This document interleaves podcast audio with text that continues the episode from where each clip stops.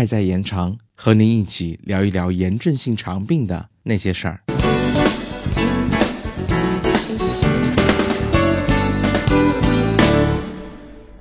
Hello，大家好，欢迎收听本期节目。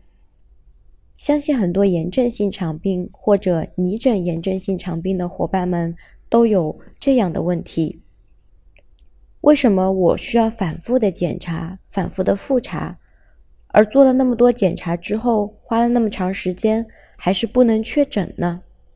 那今天我们就来聊一聊这个问题。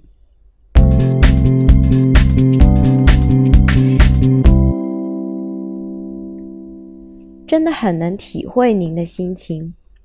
医生也非常希望可以给患者做早期诊断，但说实话，您的这种情况并不少见，因为炎症性肠病是一种病因还不是很清楚的慢性非特异性肠道炎症疾病，缺乏诊断的金标准，常常需要结合多项检查进行综合判断，才可以明确诊断。很多时候呀，难以马上明确诊断，就是您所谓的确诊。但是医师一般会有一个临床诊断，比如疑诊克伦病。医师需要您进行密切的随访，同时根据您的临床表现、各项检查、经济情况等，制定适合您的治疗方案。治疗一段时间后，再次检查。这样可能在随访一段时间后才可以确诊，少数病例啊，甚至需要手术以后才能确诊。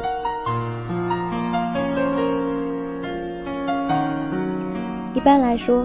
溃疡性结肠炎的主要临床表现为持续六周以上的粘液脓血便、腹痛、腹泻以及不同程度的全身症状。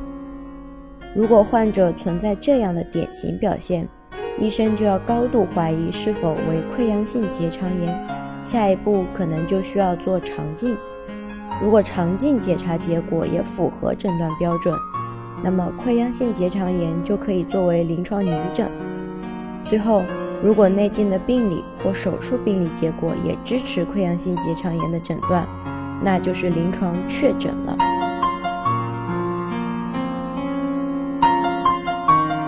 克伦病的常见症状就更加复杂了，主要是腹痛、腹泻和体重下降，还可以出现贫血、发热等全身症状。部分患者也可能以肛周脓肿和肛瘘等并发症作为首发症状。当患者出现上述表现时，克伦病可作为临床拟诊，下一步就需要做肠镜、小肠 CT、小肠磁共振、胃镜检查。如果其结果也符合诊断标准，则可将它作为临床拟诊。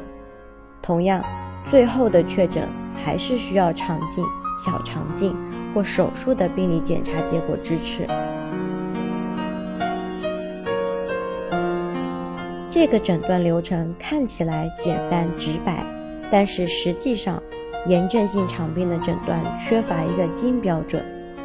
需要综合临床、内镜及病理表现等多种因素分析。有时，哪怕有肠镜或手术的病理标本，也不一定能够明确诊断。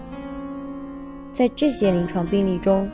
炎症性肠病确实很难与肠结核、肠道淋巴瘤等相区分。在临床工作中，由于溃疡性结肠炎通常会发生直肠受累。患者的大便性状变化较为明显，医生通常会想到给患者做一个肠镜检查，且在我国结肠镜费用不高，因此溃疡性结肠炎通常容易被临床医师发现。但是克罗恩病病变部位如果在小肠，患者的腹痛、腹泻等症状没有很典型的特征，很多患者在早期只是表现为胃肠功能紊乱或者消化不良。医生不一定能想到克罗恩病的诊断。另外，小肠内镜检查，比如胶囊内镜或者小肠镜，费用更高，在很多地方无法开展，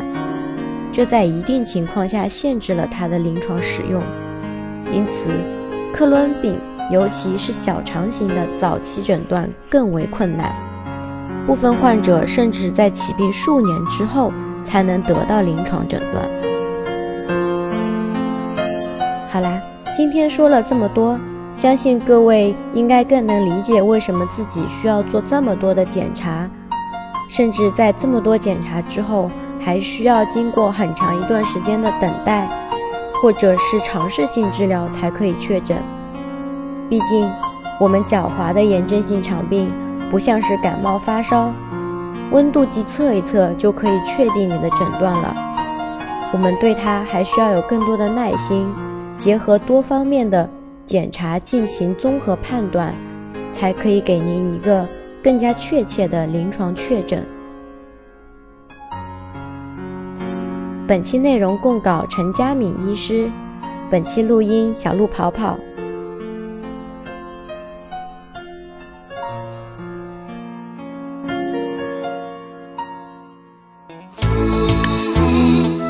本节目由 CCCF 爱在延长炎症性肠病基金会独家录制播出。节目内容感谢由浙江大学出版社出版的《溃疡性结肠炎和克罗恩病你问我答》丛书。更多详情，请欢迎关注爱在延长官方网站及微博、微信公众号，期待您的互动。